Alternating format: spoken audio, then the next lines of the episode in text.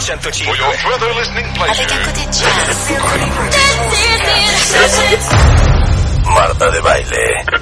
Nueva temporada. Don't understand what's going on here. W Radio 96.9. Globo.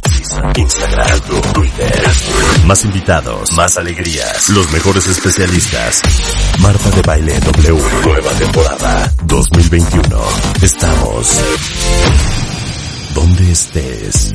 Son las 11:14 de la mañana en W Radio. Rebeca Muñoz es en the house, pionera como Mind Coach, creadora de método de dietas conductuales, o sea, poner tu conducta a dieta en el proceso de coaching, autora del libro Elige Positivo y actualmente directora de programas de habilidades humanas de formación ejecutiva empresarial, coach, experta en temas de inteligencia emocional, liderazgo, establecimientos de objetivos, autoconocimiento y hoy vamos a decirles cuáles son las 10 cosas que te hacen insoportable para los demás.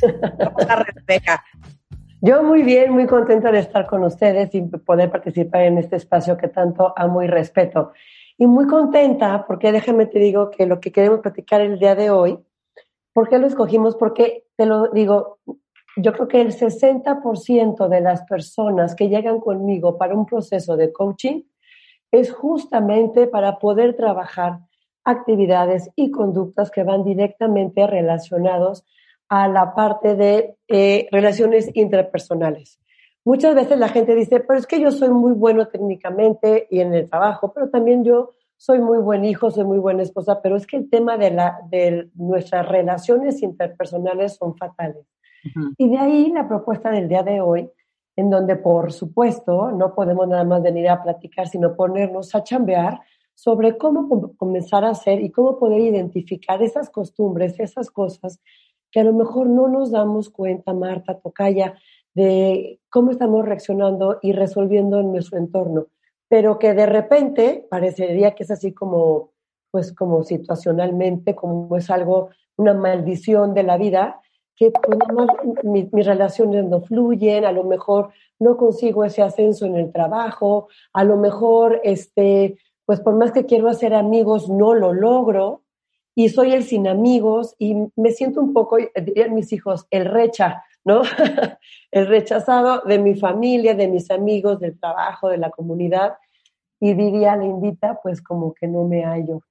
Entonces, la intención del día de hoy es hablar de algunas conductas que podemos ir identificando, pero no solamente decir, ah, pues es eso y listo, no lo hagas y punto, sino vamos a encontrarle el sentido, vamos a encontrarle la causa raíz a esas conductas que vamos a ir trabajando poco a poco con diferentes conceptos para trabajar y sobre todo ir haciendo, como siempre les he dicho, un plan de trabajo, como bien decías, Marta, en esas dietas conductuales, que bien vale la pena, creo yo, poner a dieta nuestra conducta esa conducta que de manera muy general la tenemos siempre en forma automática, es decir, sin darnos cuenta qué es lo que estamos haciendo y por qué lo estamos haciendo. Entonces, pues es la propuesta del día de hoy, que a lo mejor yo creo que alguno que otro le puede interesar el tema, ¿no? Yo creo. Por ahí va por la supuesto, cosa. Por supuesto, me encanta. Ok, entonces, ¿por dónde vamos a entrarle? Mira, vamos a comenzar a, a entendernos, es decir, el ser humano como, como habitante de este planeta una muy buena parte de la evolución que ha tenido durante mm, cientos de miles de años en este planeta ha sido por su habilidad de poder relacionarse y sociabilizar. Es decir, el sociabilizar es una de las características más, que más nos definen como, como especie en, en este planeta. Hemos podido evolucionar y sobre todo esa habilidad para poder sociabilizar han sido las que han construido eh, pues lo que hoy conocemos países, culturas, y en, nuestra, y en nuestra naturaleza misma está la necesidad de poder vincularnos efectivamente con lo que está a, a, nuestro alrededor. ¿Cuál es el tema el día de hoy, Marta? Que nos volvemos cada vez, creo yo, muy buenos en la parte de sociabilizar de manera transaccional a través de redes sociales, formas virtuales, pero en el día a día, en la parte de relacionamiento personal, creo que cada vez nos volvemos más impacientes, menos, este, eh, eh, tolerantes a decir, ay, este cote ya está haciendo esta cosa, ay, qué fastidio. Y entonces, por supuesto, esta tendencia eh, de poder entendernos y regresar un poco a lo básico, es decir, tener la capacidad para relacionarnos desde que nacemos. Y una de una de esas formas que son bien importantes para poder entendernos, la forma en la que nos estamos relacionando es la forma de nuestras personalidades. Las personalidades no quiere decir que yo solamente diga, ah, pues mi personalidad es así. Vamos a ver, hay tres tipos de personalidades que debemos entender, conocer. Yo siempre he dicho, muchas veces no hacemos las cosas no porque no querramos, sino porque no sabemos las causas o cuáles son las formas en las que podamos entendernos. Entonces, ¿qué les parece si vamos entendiendo estas tres tipos de personalidades para que con base a ellas nos vayamos entendiendo? ¿Va? Venga. Ok, venga. La primera. La primera es la personalidad heredada. ¿Qué quiere decir? Pues lo que nos llegó a través de nuestros genes, de nuestra sangre, que viene cargada de toda la información, imagínate nomás toda la información acumulada que viene de nuestros clanes, es decir, de nuestras familias. Eh, muchas veces hay ciertas tendencias que, déjenme decirles una, una tema aquí.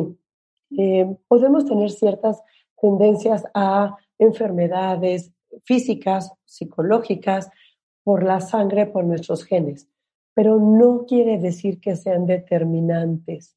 Porque si fueran determinantes, pues ya, pues ya naciste con ese gen, pues ya estás hecho ya no hay nada que hacer en esta vida y pues tu vida ya está hecha y forjada. Que puede ser alguna de las creencias que algunas personas tengan que eso los limiten. Es decir, no, hombre, es que en mi casa todo el mundo es, y llena, la, llena esa frase, todo el mundo es muy ansioso, todo el mundo es histérico, todo el mundo es... Eh, Dramático, claro. claro. O incluso, Marta, eh, enfermedades. Ajá. Sí. quiere decir, no, pues es que en mi casa todo el mundo ha muerto de diabetes, todo el mundo ha muerto de cáncer, pues ya. Entonces, pues mi, destino está marcado.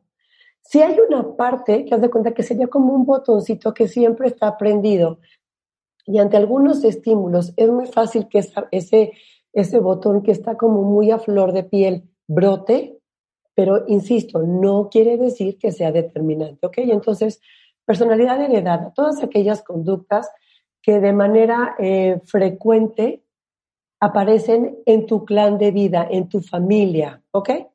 Personalidad heredada, la, la primera. La segunda es la personalidad aprendida. ¿Qué quiere decir esto? Es, ya naciste y conforme vamos evolucionando, que hay una frase muy fuerte que dice que todos los seres somos iguales al nacer, pero es el único momento en el que somos iguales. Después de, eso, todo el mundo comenzamos a cambiar. ¿Qué quiere decir? Lo que aprendes no solamente es por tu familia, sino es por tu cultura, es por la gente que te rodea en el momento de que vas creciendo. Puede ser mamá, papá, hermanos, puede ser familia extendida. Puede, imagínate un, chiquito que a lo mejor fue este, dejado en un orfanato y fue creciendo en una sociedad, en una, en una eh, em, en una, eh, en, una comunidad en donde a lo mejor no había nadie que eh, de sangre fuera de, la, misma origen. Eso viene de la eh, personalidad aprendida. ¿Ok? Que es muy diferente a la heredada. Es, lo que observas de alguna manera. Puedo contar una, una anécdota pequeñísima. Hace muchísimo tiempo, y no sé si Marta se acuerde porque tiene memoria de, de, mala de corto y largo plazo. Fuimos a hacer un, día del niño a una, a una casa hogar, ¿te acuerdas? En donde estaban pequeñitos, muy pequeñitos, muy pequeñitos, abandonados, con unas historias terribles de violencia. Habían niñitos hasta lacerados en sus bracitos, feo, feo, feo. Y había una chavita chiquitita de no más de dos o tres años que a mí me jaló cañón y me abría sus, sus bracitos y, y, y me hacía como que quería tener como contacto, ¿no? De pronto volteó para llamarle nuevamente y me hizo una seña que no sé cómo la puedo, trata de decirla al aire. Me hizo esto, me volteó a ver y me hizo como, como cuello, cortarme el cuello. Ah, con el dedo índice le hizo así como de cortarse el cuello. Exacto. Es, estaba en un lugar ya, obviamente, bastante procurada la, la niñita, cuidada, etcétera, pero eso lo vio en algún lugar en, en su primer hogar violento. Y aparte tenía, se los juro que no más de tres años. No más de tres años, ¿no? Entonces, eh, puede ser esto, lo que estás eh, platicando ahorita, mi querida Rebeca, que la observación y lo aprendido, si se te queda, porque igual la niña hizo esta madre, quizá para defenderse, porque vio que así lo hacían, no sé si su papá o su mamá, ¿sabes? Claro, por supuesto. Pero qué fuerte, qué fuerte. Eso queda grabado, pero eso queda grabado. Entonces hay muchas cosas que vamos incluso, y no solamente nos enfoquemos a los niños, pero porque también conforme vamos creciendo y vamos a la escuela, aprendemos las formas. Recuerda lo que hablábamos al principio, lo que buscamos es vivir en un grupo social, ser aceptados por ese grupo social. Esa ha sido la herramienta de evolución del ser humano. Entonces llegamos al kinder y aprendimos a convivir conforme los chavitos del kinder estaban y luego primarias, secundarias y síguele adelante, ¿no? Y luego llegamos a la parte profesional, en donde a lo mejor tú ya tenías una personalidad aprendida por la comunidad en la, donde tú vas estando, que insisto, la aprendida tú la vas un poco moldeando conforme vas cambiando los grupos sociales en los que estás. Entonces, imagínate a, una, a un primer trabajo en donde la cultura organizacional de este trabajo es ser súper competitivo, ser súper duro, ser súper tough en lo que estás haciendo, o ser súper colaborativo, súper suave, condescendiente, y entonces te vas un poco eh, amoldando. ¿Qué quiere decir el tema de la eh, personalidad aprendida? Que la puedes modificar para poder embonar en el grupo social al que quieres pertenecer. ¿Qué quiere decir? Comienza a haber un poco más de cuestionamiento social y de conciencia social para decir, me conviene cambiar esto y hacer un copy-paste de lo que se está haciendo en mi comunidad para poder, para poder pertenecer. Ahora, no solamente hablemos del tema este, profesional, imagínate que alguien cambia de lugar de residencia. Por supuesto que, insisto, en algún momento yo tuve la gran oportunidad de vivir, de ir a, de vivir, no, perdón, de viajar, me hubiera encantado vivir, de viajar por un periodo largo de tiempo a Japón. Marta, tú has estado en Japón, que es una sociedad respetuosa, limpia, ordenada, impresionante. O sea, llegas al, aeropuerto de Tokio y ves a una persona limpiando con un trapito tu maleta y te dice, arigato gozaimashita y gracias por haber venido. Y dices, ¿qué es esto, no? Entonces, y también tuve la oportunidad, por otro lado, de poder viajar a India, en donde hay una cultura, a lo mejor, de poca atención física hacia limpieza, orden y cuidado de la persona. Entonces, imagínate que una persona de Japón llegara a vivir a India o viceversa, pues por supuesto que esa personalidad aprendida haría un cortocircuito importante en la eficiencia de esa persona, por más inteligente y por más increíble que sea en la, parte técnica. Entonces, la personalidad aprendida, insisto, comienza a modificarse, comienza a adecuarse. Y hay una tercera personalidad, que es la elegida. Ya dijimos, eh, la heredada, la aprendida y el tercer nivel es la elegida, es decir, cuando tú ya dices, ah, ya sé en dónde estoy, ya sé hacia dónde quiero ir y elijo por consecuencia. ¿Cómo eh, quiero ser? Exacto. Y claro, es importantísimo. Y entonces, fíjate bien, aunque pareciera como algo, como te digo, como que fuera como consecuencia de, no tienen la idea la cantidad de personas que llegan a un proceso de coaching diciendo, es que así soy, es que así he sido siempre. Y por ejemplo, algunas personas que han estado durante muchos años en una industria y cambian de industria o cambian de alguna empresa a otra, o eran, eran empleados de alguien y ahora son este, em, eh, empresarios independientes, o, por ejemplo, personas que toda su vida, eh, una muy buena parte de su vida, han sido mamás y dedicadas 100% a su, a su, a su de mamás y de repente los hijos se van y queda el nido vacío y dices, ¿y ahora qué hago? Cuando estos comienzan a ser autosuficientes, dices, ¿y ahora en qué comienzo a hacer mi vida? La mamá, si no comienza a elegir una personalidad diferente, por supuesto que no comienza a embonar en una sociedad. De ahí la importancia de entendernos en estas tres personalidades. Por supuesto, yo los invitaría a comenzar a ir identificando qué patrones de conductas puedes tener por una personalidad que ha sido heredada, por una que ha sido aprendida en el círculo social en donde tú has estado y por una personalidad aprendida conforme a las sociedades en las que tú vives. Esta última, la personalidad eh, aprendida, es muy importante. A veces somos muy, muy eh, eh, digamos, suaves con nosotros mismos. Por ejemplo, el típico ejemplo que un mexicano va a Estados Unidos y entonces a una personalidad que va a, va elegir porque tiene que conducirse de una forma diferente en un ambiente diferente y regresa a México y entonces a lo mejor ya es más flexible con las políticas, procedimientos, reglas de, eh, reglas de tránsito y sociabilidad en general, ¿no? Es decir, de manera estratégica podemos comenzar a cambiar nuestra personalidad. ¿Qué es entonces lo que nos impulsa a poder eh, forzarnos a cumplir algunas personalidades elegidas más fácilmente que otras? No sé si estoy siendo clara con eso. ¿Cómo así podemos estar dispuestos a cambiar nuestra personalidad? Y lo pongo entre comillas, porque nos conviene en ciertos momentos. Eso sería la forma de poder evidenciar de que sí somos capaces de cambiar nuestra personalidad a conveniencia, pero, no, pero no somos suficientemente fuertes para seguir adelante y sacarnos a nosotros mismos de la zona de confort. Entonces, esa sería como una primera reflexión, Marta Tocaya. Ok, y regresando, les vamos a ahora sí hacer la lista de las 10 cosas que te hacen insoportable para los demás. Hay una frase muy bonita en inglés que dice, be the person you want to be, not the person you have to be. Right. Sé la persona que quieres ser y no la persona que crees que tienes que ser. Me encanta, totalmente de acuerdo con eso. Y de eso se trata al regresar. Al volver, no se vaya. Escuchas a Marta de Baile por W Radio. Síguenos en Facebook, Marta de Baile, y en Twitter, arroba Marta de Baile.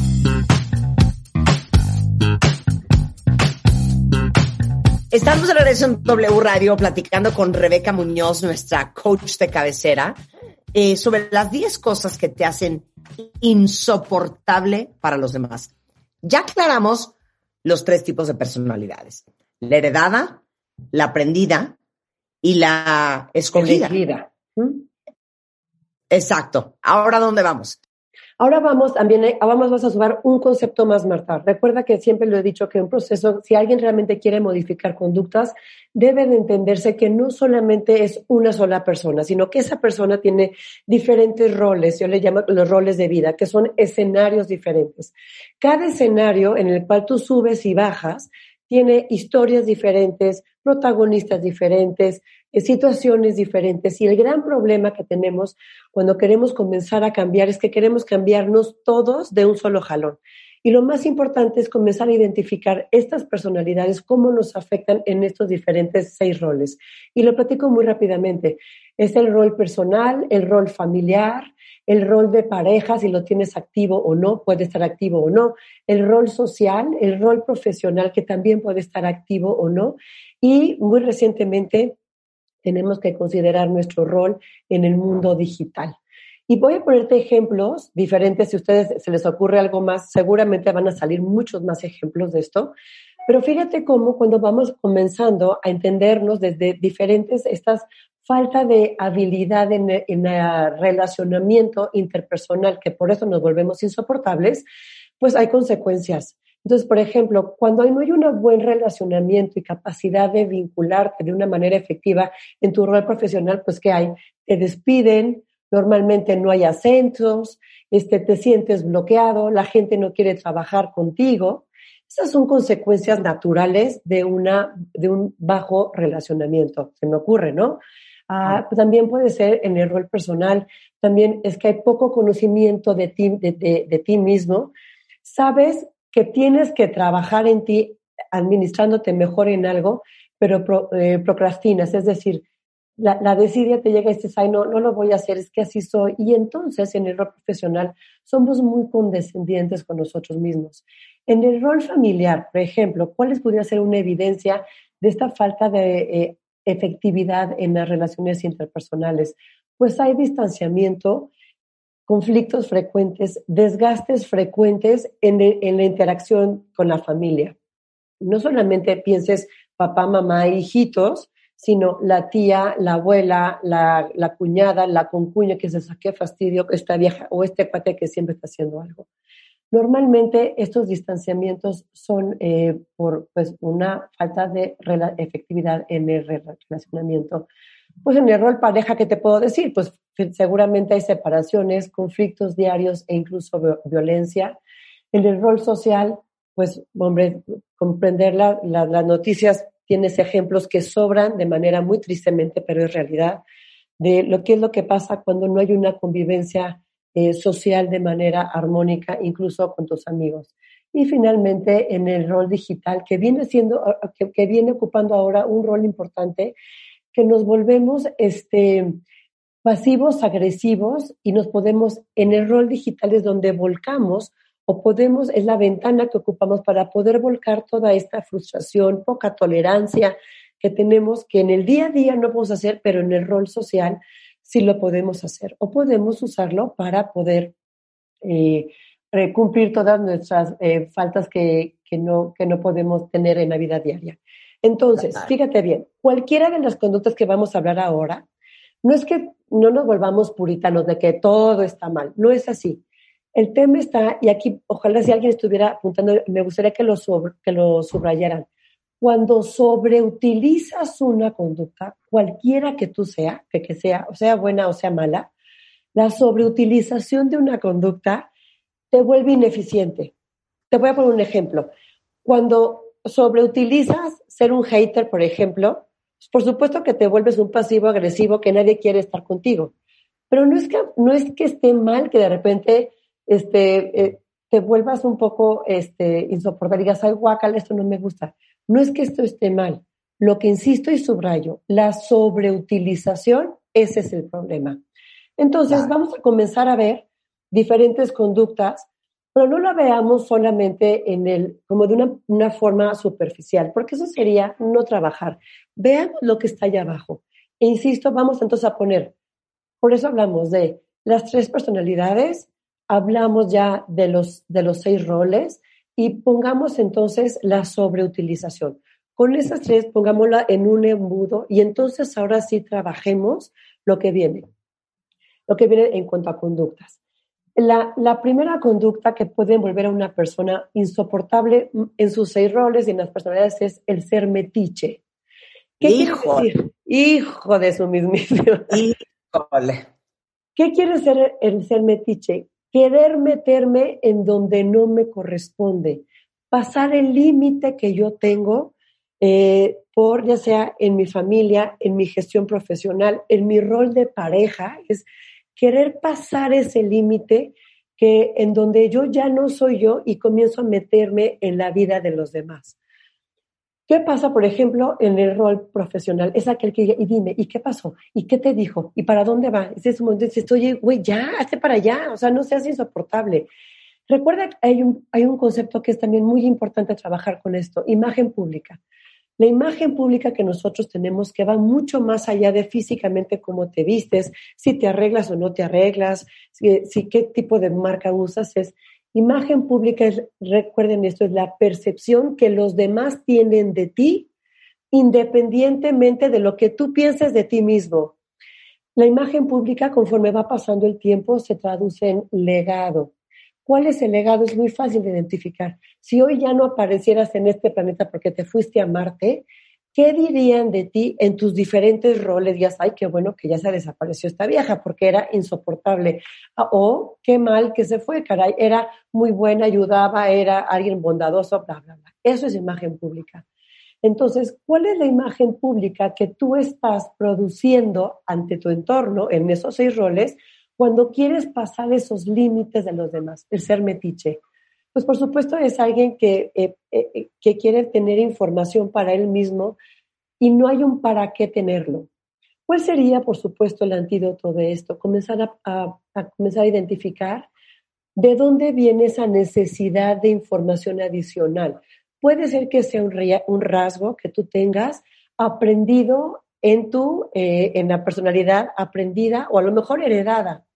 Que a lo mejor dices tú, híjole, sí es cierto, volteo y normalmente las sociedades en las que estoy, mis grupos sociales, mi familia, son personas que para poder relacionarse y es la forma de poder vincularse, poder pasar esos límites. Entonces, vamos a cuidar ese tema de eh, vernos hacia los demás como alguien metiche, sino comenzar a entender el por qué buscamos vincularlos y traspasar esas líneas. Hay otro tema, otra conducta que es la segunda que quiero abordar. No, y te voy a decir una cosa sobre la gente metiche. No anden preguntando lo que no deben. Exacto. Hay que ser prudente. Y muchas veces lo hacen por convivir. Lo hacen por convivir, por pertenecer. Por eso arranqué con eso, Marta. A lo mejor es, es que si no, ¿cómo? No tengo otra forma de, de poder vincularme. Llega un momento donde dices tú, punto, no vas a entrar más y se te acabaron tus relaciones personales ahí. Entonces te volviste súper ineficiente. Claro. hay gente que, que, he oído que hasta pregunta, ¿y cuánto ganas? No, no, no, qué imprudencia. Claro, por supuesto. Entonces, hay, que, hay que medir. Otro es que es muy frecuente la falta de reciprocidad. Hay gente que no es recíproca, que ah, es una persona que a lo mejor en una, imagínense en una relación de amistad, tú estás pendiente del otro, frecuentemente estás cerca de él, lo convives con él o con ella, o a lo mejor en un ambiente de profesionalismo, es decir, ayudas, convives, eres servicial, y hay una persona que dice tú, este güey no dispara ni en defensa propia. Hay personas que nunca dicen, oye, te traje esto, pensé en ti, y no es de comprar, no es de decir, sino es estar, estar dispuesto a dar. La reciprocidad es estar dispuesto a dar. Hay gente, que, quita y hay gente que da. Es por supuesto. Y hay gente que sobre todo solamente está como al pendiente de qué puede sacarte, qué puede obtener de ti, ¿me explico? Entonces, la falta de, de, reciprocidad, insisto, no solamente lo entendamos en la parte de, ay, es que fui a ver a la tía y le llevé este, un, un postre. No, son los tratos, son tus formas, es darte a ti mismo en esa reciprocidad. Y aquí viene un tema importante que hay que poner atención, tu capacidad de, ser, eh, de poder servir a los demás. Hasta cierto límite, Marta, tocaya, porque hay un momento, sobre todo en el tema de la chamba, que hay mucha gente que dice, este güey nada más está como muy atento, pero no está dispuesto nunca a dar un poco más. En el tema profesional esto es muy importante. Este, hay gente que dice, no, ya, mi chamba se acabó, no, ya, son las 5 de la tarde, son 5 con 5 y a ver cómo sucede y yo ya no lo voy a hacer más. Y no se pone a pensar en todo lo que le da la empresa alrededor. Otro tema que es el exceso de confianza. Es que no puedo con eso. La gente que no conoce sus límites, la gente que no te puedes llevar con ella porque no se sabe ni llevar. ¿Qué pasa? Hay una frase que dice, el exceso de confianza causa menosprecio. Y no es solamente que si, por ejemplo, yo te digo, ah, no, yo tengo otro. No, yo tengo otro, Rebeca. El exceso de confianza da asco. claro. Un ejemplo muy simple. El que va a pedir em, e, este trabajo, un día llega súper arreglado, lo contratan y al día dos llega todo fodongo y cochino. El que anda buscando novio o novia está súper arreglado, consigue el novio y al día siguiente ya es otra persona. El que eh, a lo mejor en, ese exceso de, confianza en donde dices, ah, pues como ya tengo el contacto de tal persona, entonces le voy a pedir que hay un momento en donde esa confianza es, eh, es decir, ya no me espero. hay una frase tuya, Marta, bueno, que no es tuya, es de tu mamá, que siempre me la robo y por supuesto doy el crédito. Ella una vez dijiste que tu mamá dice que desde un par de zapatos hasta un matrimonio implican mantenimiento. 100%. Y es eso, por supuesto, el exceso de confianza es ya. Me relajé. Ya, ¿qué más? ¿No? ¿Cuánto tiempo llevamos juntas de conocernos? Entonces, pues, ¿qué más? ¿No? Claro. No, pero es desde eso hasta el que es tu amigo y te pide dinero prestado. Claro, claro. Ese tipo de confianzas. Claro. Hasta el que no es tu amigo y te habla a pedirte un vestido para una boda. unas confianzas que digo, bueno, pero ¿qué es esto? Es que entonces vean qué excesos de confianzas podemos estar teniendo sin darnos cuenta, ya en los análisis que ya vimos de los conceptos de las tres personalidades, en los diferentes roles. Lo que quiero que comiencen a identificar es en qué rol pueden estar ocupando algunas de estas conductas. Pues dices, en mi rol profesional, pues la verdad es que no, pero en mi rol de familia, que a lo mejor que es el, el rol que más me duele, porque tengo muy malas relaciones interpersonales, sí, sí es cierto, a lo mejor soy, eh, eh, soy muy confianzudo con alguna tía, con mi papá, con mis hermanos, y claro que ellos están hartos de mí, soy insoportable, claro, me ven venir como el bulto diciendo otra vez este güey, otra vez esta, a ver ahora qué quiere. Entonces, ese es importante, por eso esos conceptos. Entonces, el exceso de confianza es algo que también puede saturar a los demás de, de, de, de ti mismo. Hay otro, otro tema, es perder el control y entonces comienzan esos excesos. ¿A qué me refiero con esto? Perder el control no solamente quiere decir, bueno, por supuesto en la parte social, este es un rol que viene mucho. Te fuiste de fiesta, no tienes el control de la fiesta, del alcohol, de lo que tú consumes, entonces comienzas en el mood mala copa, donde dices, a ver, cuate, o sea, qué flojera venir con él porque siempre se pone mal o ella se pone mal. O comienza a estar de súper intenso, dramático, eh, triste, este, bajón, o comienza a ser el chistín que agrede a los demás, se comienza a meter con las esposas de los otros, o entonces eso es por un tema. O imagínate esas, oye, bueno, ya no sé, no sé en cuánto tiempo más va a volver a ser, pero esas fiestas de fin de año de las empresas, aquella persona que no tiene límites en el consumo de alcohol, entonces comienza a hacer bromas al jefe, al otro, por supuesto que eso es ese perder el control en, tu, capacidad de consumo, sobre todo de situaciones que te pueden perder la, tu autoconciencia, es importante. aquí sobre todo estamos hablando de eh, exceso de alcohol, comidas, en, en, los diferentes roles, porque puede ser en tu rol familiar o en tu rol profesional, en donde por ese tema de poca conducta en tu rol personal, puedes afectar los demás roles. Entonces, ese es otro tema. Una más es ser grosero. Y, y ser grosero no quiere decir no decir maldiciones, diría mi mamá, que a mi mamá no le gusta que diga maldiciones, ¿no? Por supuesto que todas nos sabemos muchas palabras y las podemos decir, pero el ser grosero es no cuidar tus formas y sobre todo ser ofensivo con las personas con las que tú estás hay algunos roles que por nuestro rol de autoridad que podemos tener en ese rol profesional, social, pareja, hijos, creemos que somos más que los demás y entonces tengo el derecho a ofenderte. Puedo, eh, puedo sentirme con el derecho de decir que tú eres un tonto o una tonta y yo soy la lista o el listo de aquí, que a lo mejor tú no eres bueno para ser A, para ser B o para ser C. El ser grosero, insisto, es lo que más ofende es no darle valor a la persona con la que estás. Y, por ejemplo, yo te puedo aventar un güey entre, por ejemplo, tengo una amiga que, si no le digo güey, dice, ¿estás ofendida? ¿Estás enojada conmigo? O sea, no es un tema de palabras, sino es un tema de no darte valor. Entonces, el ser grosero, entendámoslo con el tema de darle valor a la persona con la que estás trabajando. Otro que es terrible, a mí me parece horrible, es aquel que tiene juegos ocultos, aquel que te interactúa contigo con doble juego. Es una persona que seguramente van a poder identificar, o incluso si ustedes se autoperciben en alguno de sus roles con ese tema, es juego para ganar yo, no para ganar un juego, ganar, ganar, sino es, híjole, yo le voy a decir a mi tocaya que entonces vaya y no sé qué, entonces un poco te voy a utilizar para llegar a mis fines. No, o los amigos que te dicen lo que quieren que sepas, eh, te dosifican la información, no te dicen toda la verdad, traen agenda escondida. En el, rol, en el rol profesional, el jefe que no te dice abiertamente las cosas y dices, híjole, este cuate como que, sabes que eso se nota, el juego oculto se nota. Y por supuesto que eso va directamente al tema de la confiabilidad. Una relación, y grábense esta, una relación que no tiene confianza no va a ser una, una relación duradera. No importa si es de amigo, de trabajo, de novio, de, de sociedad, de lo que tú quieras, ¿eh?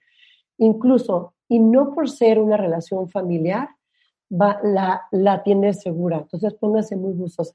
el jugar en ese tema de tener juegos ocultos, sobre todo aquí, en esta relación, siempre va a haber un, eh, un perdedor en, en, algún lado. Otra que, otro más, la envidia, los envidiosos. Híjole, son, son personas que no son capaces de decir, lo hiciste espectacular, te admiro porque tienes la habilidad de hacer esto, wow, te ves increíble, este, te salió el reporte espectacular, al hijo decir, eres muy bueno haciendo tal cosa, son personas que no son capaces de reconocer en alguien más.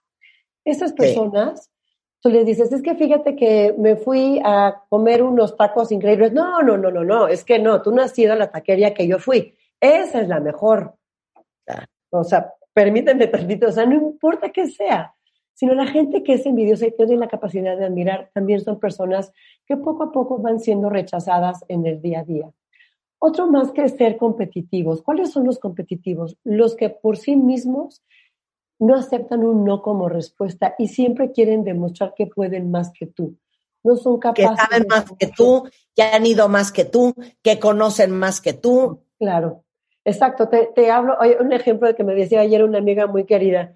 Digo, este, hay una persona que dice, te hablo para felicitarte uno desde los Alpes suizos, pero ay, Reina, que tú que estás en tu casa, pero, ¿cómo por? Son cosas que dices, no me importa dónde estás cuando realmente la, la, la relación importa. Entonces, el ser competitivo de manera sobreutilizada cae en, en ineficiente. Oye, el último antes de que se nos acabe el tiempo. El gorrón. Aquel que siempre es, oye, tú que puedes, tú que vas, ay, me prestas, oye, tú que tienes la relación, le puedes hablar y me pides un favor. Siempre pide favores, siempre quiere sacar ventaja de lo que estás haciendo, pero nunca es capaz de dar. Entonces, de manera general, estos dices, pues están muy simples, pero lo que importa es poder trabajar el antídoto, la prudencia, la, la generosidad, los buenos modales, los buenos tratos, el respeto, ser honesto. A lo mejor hay gente que dice, es que eso no se puede hacer porque es injusto. Yo no puedo tratar eso en mi vida, en mi trabajo, porque es injusto. No importa. Lo que es importante si se queda con alguien, con algo de, este, de esta este, aportación es, si tú lo haces, es lo que vas a seguir este, recibiendo en tu entorno. No son los demás, eres tú el que debe de cambiar para poder comenzar a cambiar. Y por eso la frase que dijiste hace rato, Marta, llega, bueno, como cereza al pastel, para decir lo que entonces, si tú no estás dispuesto a cambiar, estás destinado a seguir en un mundo con relaciones interpersonales en donde te puedas sentir rechazado o comenzar a identificar cosas que no te gusten porque tú no estás dispuesto a cambiar en tus conductas. Revisen los seis roles, las personalidades y sobre todo este tema que hablábamos de la sobreutilización. Me fascina. Bueno, Rebeca Muñoz se dedica al coaching. Si ustedes la necesitan, eh, la encuentran en rebecamc.com o en Twitter es mcoachr. En Instagram es Rebeca Munoz Cornejo o formaejecutiva.com. Rebeca, muchas gracias. Al contrario gente gorrona. No soporto a la gente No, no puedo con la gente. Oye, porque aparte yo, padezco de una cosita. ¿De qué? Yo doy a manos llenas. Sí. Pero no me hagas sentir que estás abusando de mí. Ahí me vuelvo. Claro. Me vuelvo Por supuesto. Oye, aquel que déjame decir rápidamente que aquel que quiera tener un proceso de coaching conmigo cuesta 1.340 pesos en línea masiva, es on demand, cada quien lo lleva como quiera. Mándenme un WhatsApp al 442 489 4534 442 489 4534 Es un proceso de 21 días eh, online, virtual, cada quien lo lleva como quiere, como puede, y ahí llega un proceso de coaching. Gracias, Rebeca. Te mandamos un Gracias. Gracias. Gracias Son las 11.58 de la mañana. Mario Guerres en the house. ¿Prefieres no tocar ese vals para no terminar bailando el tango? Para todos ustedes que cuando tienen algo que decirle a su pareja o algún amigo, híjole, y saben que va a terminar en pleito, les vamos a decir por qué es una pésima idea no decir lo que sienten y cuál sería la forma de resolver un problema evitando la peleadera. Al regresar. De lunes a viernes. Los mejores especialistas, los mejores contenidos. Ciencia, salud, amor, dinero. El mejor camino para llegar a tu mejor versión. Escucha el podcast en martadebaile.com.